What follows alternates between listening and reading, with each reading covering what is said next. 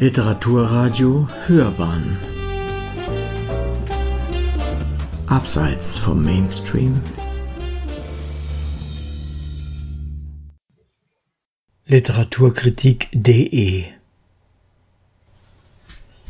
Das Glück des Staunens. Nico Bleutges Essaysammlung Drei Fliegen über Gedichte eine Rezension von Maximilian Mengeringhaus. Die altgriechischen Gelehrten erblickten im Staunen einst den Anfangsgrund aller Philosophie. Verwundert über dieses Naturphänomen oder jenen logischen Zusammenhang sollte dem Wesen der Dinge nachgespürt werden, bis diese lückenlos erklärt werden konnten.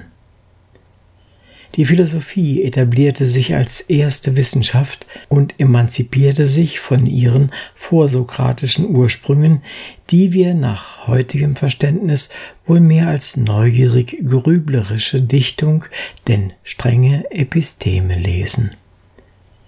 Nico Bleutges ausgewählte, in feiner Komposition rearrangierte Essays aus den letzten 15 Jahren, die der schmuckvolle Band drei Fliegen versammelt, treten nun an, den oft verunglimpften dichterischen Wissensdurst als eigenständige Erkenntnisform wieder in sein Recht zu setzen, und zwar als eine, die das Staunen über die Welt lebendig hält.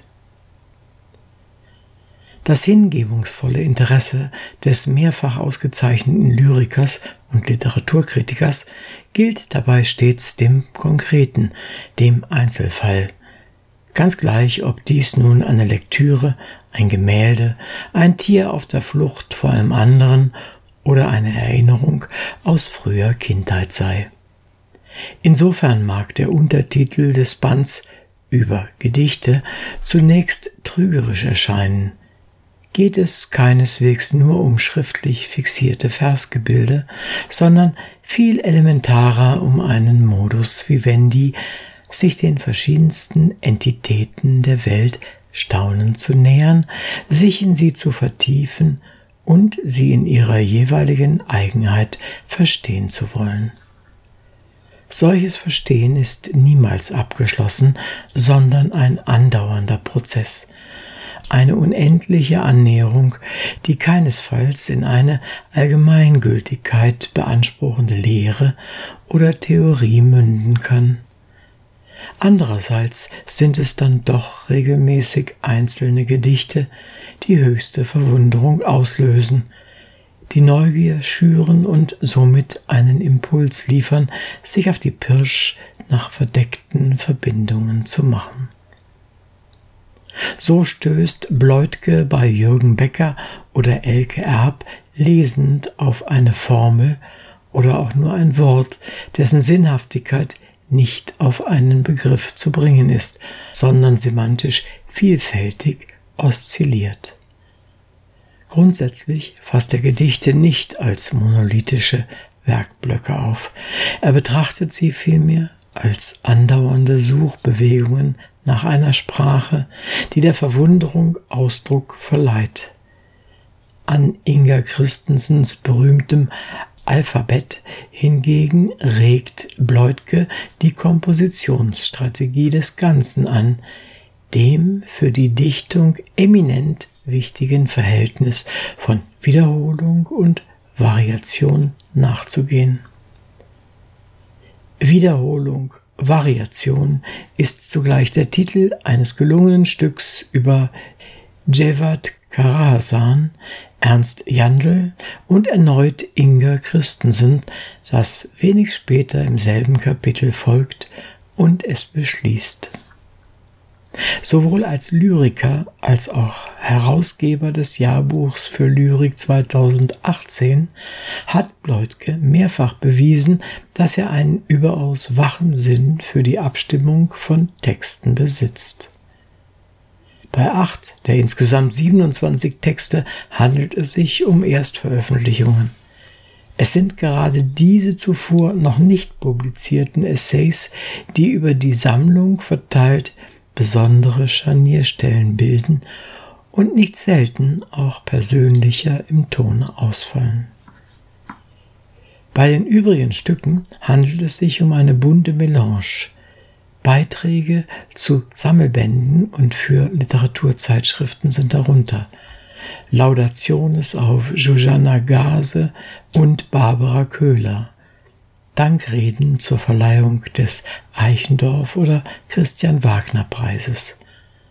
Auf seine umtriebige Rezensionsarbeit für die Neue Zürcher Zeitung oder Süddeutsche Zeitung hat der Alfred Kerr Preisträger von 2016 dabei nicht zurückgegriffen. Sie schlägt sich lediglich in allzeit glasklarem Stil nieder. Das dürfte durchaus als Wink zu verstehen sein, dass die drei Fliegen für eine Ästhetik plädieren, die über jene zwangsläufigen Urteilssprüche des kritischen Tagesgeschäfts hinauszugehen trachtet. Wie gelungen ein Gedicht in Anbetracht des Gesamtwerks seines Verfassers und seiner Zeitgenossenschaft zu nennen ist, spielt hier keine Rolle. Was zählt, ist, was es mit einem macht.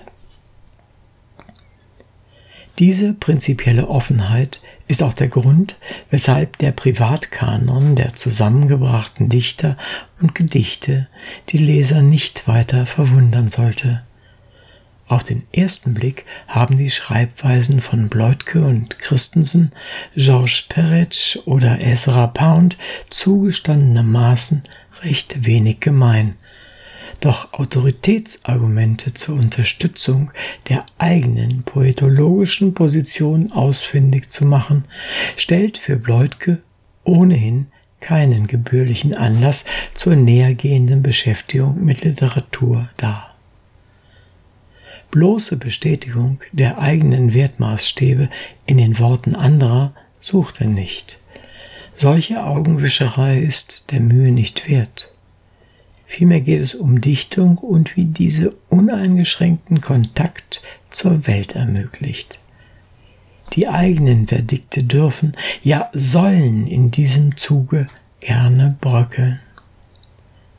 Dennoch ist auch das ein oder andere wie in Stein gemeißelte Credo zu finden, das als Schlüssel zum dichterischen Övre Bleutkes taugt.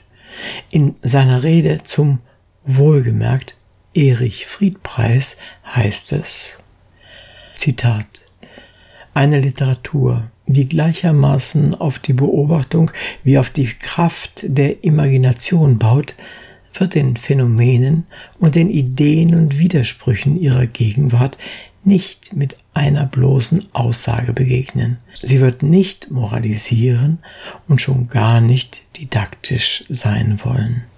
Vielmehr wird sie versuchen, die Widersprüche in sich aufzunehmen und in ihrer Form zu reflektieren. Sie wird versuchen, der Vielschichtigkeit ihrer Struktur zu antworten.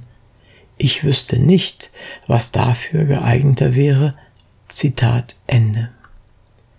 Beim Wortnehmen lässt sich selbst diese Passage allerdings nur auf den ersten Blick, denn wogegen sie sich richtet, ist jene ignorante Eindeutigkeit, die sich ihrer Sache stets sicher ist. Die Antwort auf die vielschichtigen Probleme der Welt kann niemals ihre Komplexitätsreduktion sein. Gerade weil sie die Dinge nicht vereinfachen, sind Gedichte geeignet, unser Verhältnis zur Welt auf die Probe zu stellen. Politisch naiv ist es nicht. Etwas ins Gedicht zu holen allein rettet es nicht. Das betrifft vor allem das Verhältnis zur Natur. Wer einfach nur Dodo sagt, hat lediglich einen Namen genannt. Das vollbringt jedes Lexikon anders in den vorliegenden Essays. Hier sind Tiere omnipräsent und nicht nur die mit WWF-Exotenscharm. Bleutke studiert Fliegen und ihre Darstellung in der Kunst, ihre Bewegungsabläufe und die Erinnerungen, die er mit ihnen verbindet. Ein andermal reflektiert er anhand einer Geschichte Brigitte Kronauers über einen vom Marder gejagten Hasen, der beim Anblick seines Verfolgers in Verwunderung erstarrt, doch dabei so gänzlich anders staunt als ein Mensch. Der naheliegende Anthropomorphismus wird ausgeschlagen, alle Einfühlungsduselei vermieden. Letzteres gilt auch für private Erfahrungen, vor allem die doppelbödige Beziehung zu einem Großelternpaar, die den Ausgangspunkt gleich mehrerer Stücke darstellt. Aufschlussreich ist zudem ein Text über den Vater, einen Hobbymaler, der im Überarbeitungsprozess eines seiner Gemälde schließlich den in der Landschaft stehenden porträtierten Sohn aus dem Bild tilgt. Die Atmosphäre des Bildes aber wird weiterhin merklich von der Präsenz des vormaligen Protagonisten geprägt, nur kreist das Spannungsverhältnis der Szenerie nun um eine Leerstelle. Eine bemerkenswerte Analyse, die sich lohnen würde, auf die offensichtliche Menschenferne vor allem der ersten Lyrikbände Pleutkes selbst zu übertragen. Konkretion einer Begebenheit, Erinnerung oder Fantasie, ganz gleich, ist das hehre Ziel dieses Essays. Bei Zeiten allerdings beruft Pleutke dafür zu viele Gewährsleute in den Zeugenstand. Dann gehen die Lektüren mit ihm durch und er verfährt in der Anführung von Belegstellen zu sprunghaft. Ist der Leser gerade dabei, sich auf ein Zitat Alec Bakers einzulassen, ist Pleutke bereits bei Peretsch, geht über zu Kronauer, muss an Friederike Mayröcker denken und kommt schließlich auf Peter Kurzek zu sprechen. Das alles auf drei Seiten. Es folgen zehn weitere Namensnennungen im selben Text, das ist zu viel des Guten, zumal nicht wenige Zitate einigermaßen dekontextualisiert präsentiert werden. In welchem Zusammenhang sie einst standen, wird es öfteren übergangen, wenn die Quellenangabe lediglich lautet, Elias Canetti habe diesen Ausspruch einmal getan oder Thomas Klingen jene Sentenz einmal niedergeschrieben. Das verwässert ein wenig den einlässlichen Blick, der Pleutkes Beobachtungen ansonsten so stark macht. Wie wunderbar an anderer Stelle wiederum eine Anekdote eingeflochten wird, um von ihr ausgehend über die Gemeinsamkeiten und Unterschiede zweier lyrischer Granden des 20. Jahrhunderts zu reflektieren, die paradigmatisch für eine poetische Verflechtung von Wahrnehmung und Einbildungskraft und damit auch für Pleutkes Verständnis von Dichtung stehen, sei an einem abschließenden Beispiel demonstriert. Zitat als die junge Elisabeth Bishop 1934 ihre Dichterkollegin Marianne Moore kennenlernt, entdecken beide schnell die gemeinsame Leidenschaft für den Zirkus. Der erste Besuch führt sie in den berühmten Ringling Brothers and Barnum and Bailey Circus. Moore hat eine Tüte mit altem Schwarzbrot dabei. Für die Elefanten, wie sie sagt. Doch hinter der vermeintlich selbstlosen Geste steht ein handfestes Interesse. Ihr Bruder hat ihr einst einen Armreif aus Elefantenhaar geschenkt, dem nun eine Strähne fehlt. Zur Reparatur benötigt sie ein paar Haare vom Kopf eines Babyelefanten. Bishops Aufgabe an diesem Tag besteht darin, die erwachsenen Elefanten und die Wärter mit der Fütterungsaktion abzulenken, damit Moore die Haare vom Babykopf abschnippeln kann. Die großen Elefanten verursachen einen gewaltigen Lärm, doch am Ende hat Moore, was sie will. Sie öffnete ihre Tasche und zeigte mir drei oder vier derbe graue Haare in einem Kleenex-Tuch, notiert Bishop. Zitat Ende. In Nutze enthält diese Szene, was Bleutkes Schreiben ausmacht, eine unaufgeregte Neugierde und durchaus erdverbundene Liebe zum Detail. Das gilt für seine Gedichte und nicht minder für seine Essays.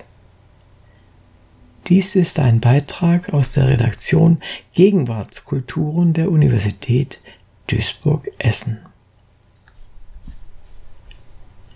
Sie hörten Literaturkritik.de Das Glück des Staunens Nico Bleutges Essaysammlung Drei Fliegen über Gedichte. Eine Rezension von Maximilian Mengeringhaus. Es sprach Uwe Kulnig.